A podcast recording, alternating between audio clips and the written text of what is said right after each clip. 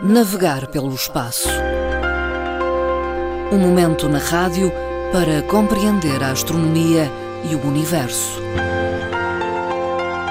Colaboração da Associação de Astronomia da Madeira.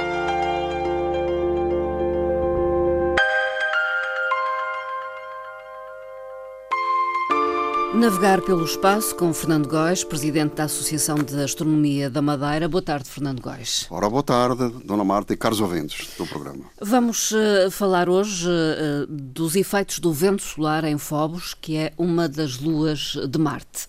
Que fenómeno é este? Algo desconhecido até há pouco tempo. Talvez convirá explicar um bocadinho como é que se compõe este fenómeno e qual é a razão que lhe dá origem. Eh, como todos nós sabemos, o sistema solar contém uma série de partículas que são emanadas do Sol.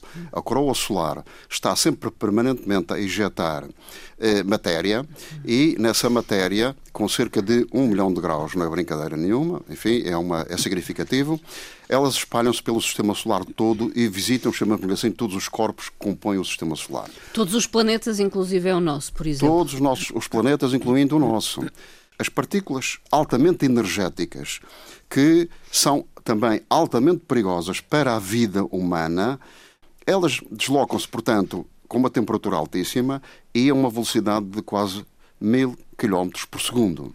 Se elas, ao penetrarem em qualquer sistema de vida, degradam-no e podem, inclusive, levar à morte. Penetrando no nosso corpo, teria uma uh, consequência muito nefasta. Uma série de doenças e depois, rapidamente, uma delas seria a morte do, do, do, nosso corpo.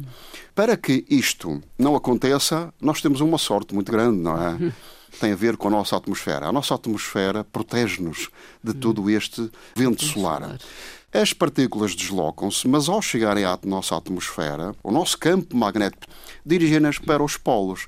E nos polos, de uma forma lenta, recolhem-nas e podem penetrar efetivamente no nosso planeta, mas de uma forma mais atenuada. Sem oferecer e perigo. Uma delas é que dá origem a uma coisa muito interessante que nós conhecemos, que são as uh, auroras boreais, muito bonitas. A verdade é que devemos estar afastados delas também para que esta interação do vento solar, que é muito forte e ninguém consegue imaginar efetivamente estas velocidades e as consequências, eh, ao espalhar-se no planeta Marte, eh, temos uma coisa: Marte não tem atmosfera. As suas luas também não têm atmosfera. As luas, conforme a mitologia, Deimos e Phobos, são, em termos de mitologia, são dois diabinhos. Ora, um deles é Phobos. A lua Phobos, que não tem atmosfera, como acabamos de dizer, mas também não tem campo magnético. Hum. Duas coisas negativas. E não tendo campo magnético, acontece que as partículas do vento solar passam por ali de uma forma normal, como em Marte também. Elas são vistas ou são detectadas, quer em Marte, quer noutros planetas, e, inclusivamente, também na nossa Lua, por, eh, por analogia com a nossa Lua, a nossa Lua também tem uma coisa, também não tem campo magnético. Hum. O, o que tem é muito atenuado. O que tem é rochas com ligeiros campos magnéticos. E aí é fácil detectar pelos, pelos equipamentos que são direcionados para a Lua, é fácil detectar as uh, partículas. Os próprios astronautas, quando lá estiveram na Lua, uma das coisas, observações que fizeram foi detectar as partículas. Estavam protegidos com o seu fato espacial. A verdade é que na Lua elas são detectadas facilmente. Então, porquê que elas não, é, não são detectadas em Phobos? Hum. Este era o enigma que existia. Toca direcionar uma série de missões, entre elas a missão da Marca Express.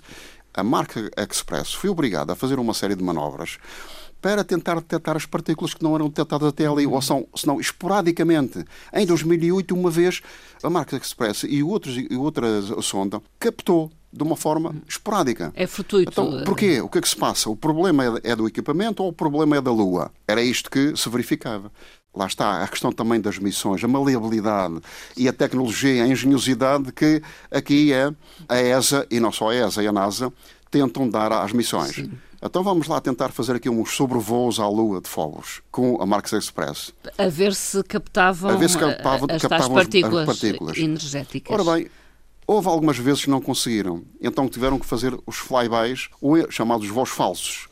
Não direcionando diretamente para a Lua, mas para o, o, os locais onde a interação e o vento solar é muito expressivo. Esses testes são feitos, os, os, painéis solares são recolhidos, são colocados em várias posições, à esquerda, para a direita, portanto, eh, eh, na vertical, etc. E depois começaram então aí, em algumas vezes, detectar que o problema tinha a ver, de facto, com a direção das partículas que não eram detectadas e com o campo magnético que não, que não as detectava, mas elas existiam. Ora, uhum. existiam, tinham a ver pura e simplesmente com os equipamentos e com a forma de, de, direcionada do uhum. equipamento para o vento solar. Portanto, o, o equipamento é que não conseguia captar. Exatamente, exatamente era preciso imprimir uma série de uh, alterações de, de, de, nos testes para que eles se verificassem. E então concluem que, efetivamente, as partículas existem. Os campos magnéticos é que não deixam vê-las de uma forma direta. Sim. Quase que chamamos assim, é de uma forma indireta. Ora, isto é muito importante até para as, as futuras missões. E para quê? Porque a NASA tem interesse em enviar novamente eh, outros equipamentos para as luas de, de, de, Marte. de, Marte. para investigações futuras mais importantes e concluir outras investigações mais mais direcionadas para a própria Lua, mas também para uh, a Marte. E porquê? As duas luas constituem um enigma. Elas estão a aproximar-se de Marte, do planeta Marte, e daqui a 2 milhões de anos provavelmente irão colidir. Mas há uma outra questão ainda mais importante do que essa, que é isto.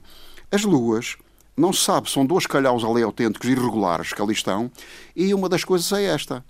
Foram asteroides que foram capturados pelo, pela gravidade de Marte, que é um planeta pequeno? Bom, mas é possível. Foram resultado do impacto com Marte, porque ele existe comprovado.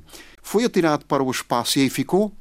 Estas são as questões muito importantes. Lá está o problema da origem das partículas, uhum. dá também origem a que se verifique que há uma conclusão a tirar. Ela está tirada neste momento, então irão prosseguir as, as próximas investigações. Uh, Fernando Góes, uh, estamos a viver uh, o tempo de Natal, 25 de dezembro, a data estipulada como a data de nascimento de Jesus Cristo, porque falamos em Marte, poderão os futuros habitantes de Marte celebrar o Natal nesta data, 25 de dezembro? Uma boa pergunta, Dona Marta. Isso remete-nos para o calendário em Marte. É Ora, isso. está. Temos que recorrer efetivamente ao, ao, ao, calendário que já existe. Esse calendário foi elaborado em 1985 pelo uh, astrónomo. E esse astrónomo e cientista, o Gangol, elaborou esse calendário de acordo com as regras existentes, com o sistema uh, em si de, de, de, de Marte, mas essencialmente com a sua uh, translação, o movimento de translação. Rotação e translação. E então o que é que verificamos? Verificamos que uh, Marte tem uh, um movimento de translação de cerca de dois anos, à volta de dois anos, mas de rotação é muito semelhante à Terra. São 39 minutos e 24 segundos de rotação diária. Sim. Aparentemente não seria tão difícil. O problema aqui tem a ver efetivamente com o seu calendário no nosso o... calendário, temos um calendário de um ano, como Sim, é natural, de 12 meses. Translação à volta do Sol. Aqui, por semelhança, não seriam 12 meses, uhum. seriam 24. 24. E então, e agora como é que resolvemos o problema de o Natal, que é a festividade tão importante e que no futuro o será também. Cristão. Provavelmente irão os nossos descendentes que forem para Marte, ou os jovens que no momento atual se preparam para isso, a partir de 2030 é provável como é que vão, estando lá, como é que vão celebrar o Natal? É uma, uma excelente pergunta. Esta questão coloca-se de uma forma. O calendário está elaborado de 24 meses.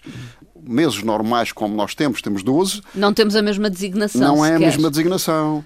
Estes calendários têm o nome da mitologia, com meses que serão, por exemplo, o primeiro mês é Sagitário, o segundo é Danos, o terceiro é Capricórnio.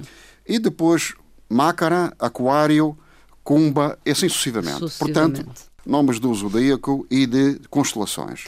Cada um destes meses tem 27 ou 28 dias. Os, dias serão precisamente iguais. Domingo, segunda, terça, quarta, quinta, sexta, Sim. sábado. O mês começa no dia 1, mas termina no dia 27 ou no dia 28.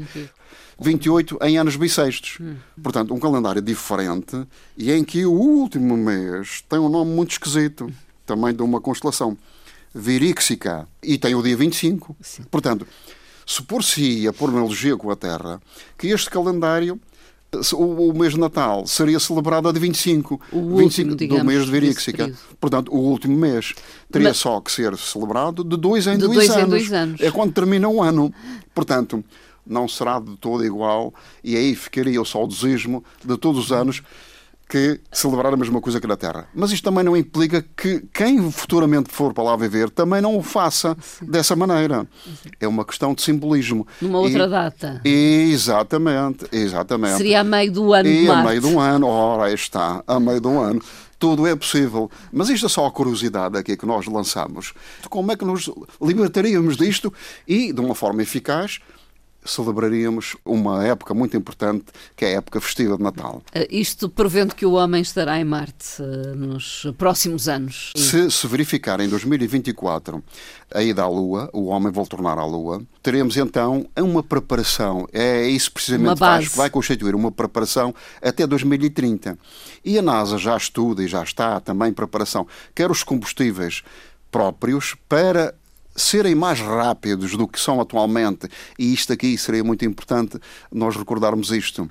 Se em 2030, eventualmente, fizéssemos a primeira missão, ou a viagem tripulada a Marte, teríamos uma missão próxima com os equipamentos atuais. Temos uma missão próxima que levaria aí cerca de seis meses a oito meses. Hum. E depois, como é que se verificaria o retorno? Passaria este movimento de translação de Marte, perderíamos a oportunidade só de dois anos, dois anos nos dois anos seguintes é que voltaríamos a estar próximos outra vez. Isto tem a ver com a proximidade a ter de Marte. A, a, essa o movimento de Marte para ficar mais próximo, fazer uma, uma viagem mais rápida, dois anos depois. Aterrar em Marte, que leva algum tempo, depois de uma série de, de, de, de movimentos ao redor de Marte, e depois fazer, fazer a aterragem em Marte dos voos, preparar essa aterragem, aterrar e depois também fazer o que chamamos assim, eh, a chegada, a parte logística, tudo isto leva algum tempo e o que é que aconteceria? Entretanto, a Terra afastar-se-ia. Afastar a Terra afastar-se-ia e teríamos um problema que já não seria possível, nem teria, não teríamos possibilidades de, no momento seguinte, eh, fazer o retorno. retorno. Ora, isto implicaria aqui uma série de consequências extremamente complicadas para o homem. Teríamos então essa dificuldade e teríamos que esperar os dois anos seguintes. Eh, para pessoas que eventualmente tivessem familiares em Marte, quisessem visitar os familiares em Marte e Pelo passar Natal. o Natal, isto é, no tal mês, no último do mês, eh, enfrentaria também alguma, alguns problemas. Um deles é fazer a viagem não numa hora, como daqui para Lisboa ou, ou, daqui para outro país qualquer, que seriam umas horas, ou um dia, o máximo seria para o Oriente. Teríamos que preparar isso seis meses antes. Seis meses antes. E depois preparar o quê? O Eventualmente, se quisessem levar os bolos reis, não é? ou o bolo de mel, para essas pessoas familiares, teriam, teriam preparar, isso até era possível, uh, teriam preparado com seis meses de antecedência. Sim, sim. Ora, quando lá chegassem, não sei se eles estariam, estariam em condições, bem. estariam deteriorados. estariam bons para consumo. Fernando Góes, ficou esta curiosidade final nesta conversa, a última deste ano de 2021. Voltaremos com certeza para outras conversas uh, no próximo ano. Agradeço a, a participação e desejo a si uh, e a todos os astrónomos amadores e associados da Associação de Astronomia da Madeira um, um Feliz Natal. Muito obrigado, Dona Marta. Também desejo um, um Feliz Natal. É um, um princípio de ano novo muito, muito importante, muito feliz e que com sucesso. E desejo isto quer para si, quer todos os ouvintes que nos estão a ouvir, que neste momento aproveitaram esta oportunidade. Bom Natal para todos. Bom Natal. Obrigada.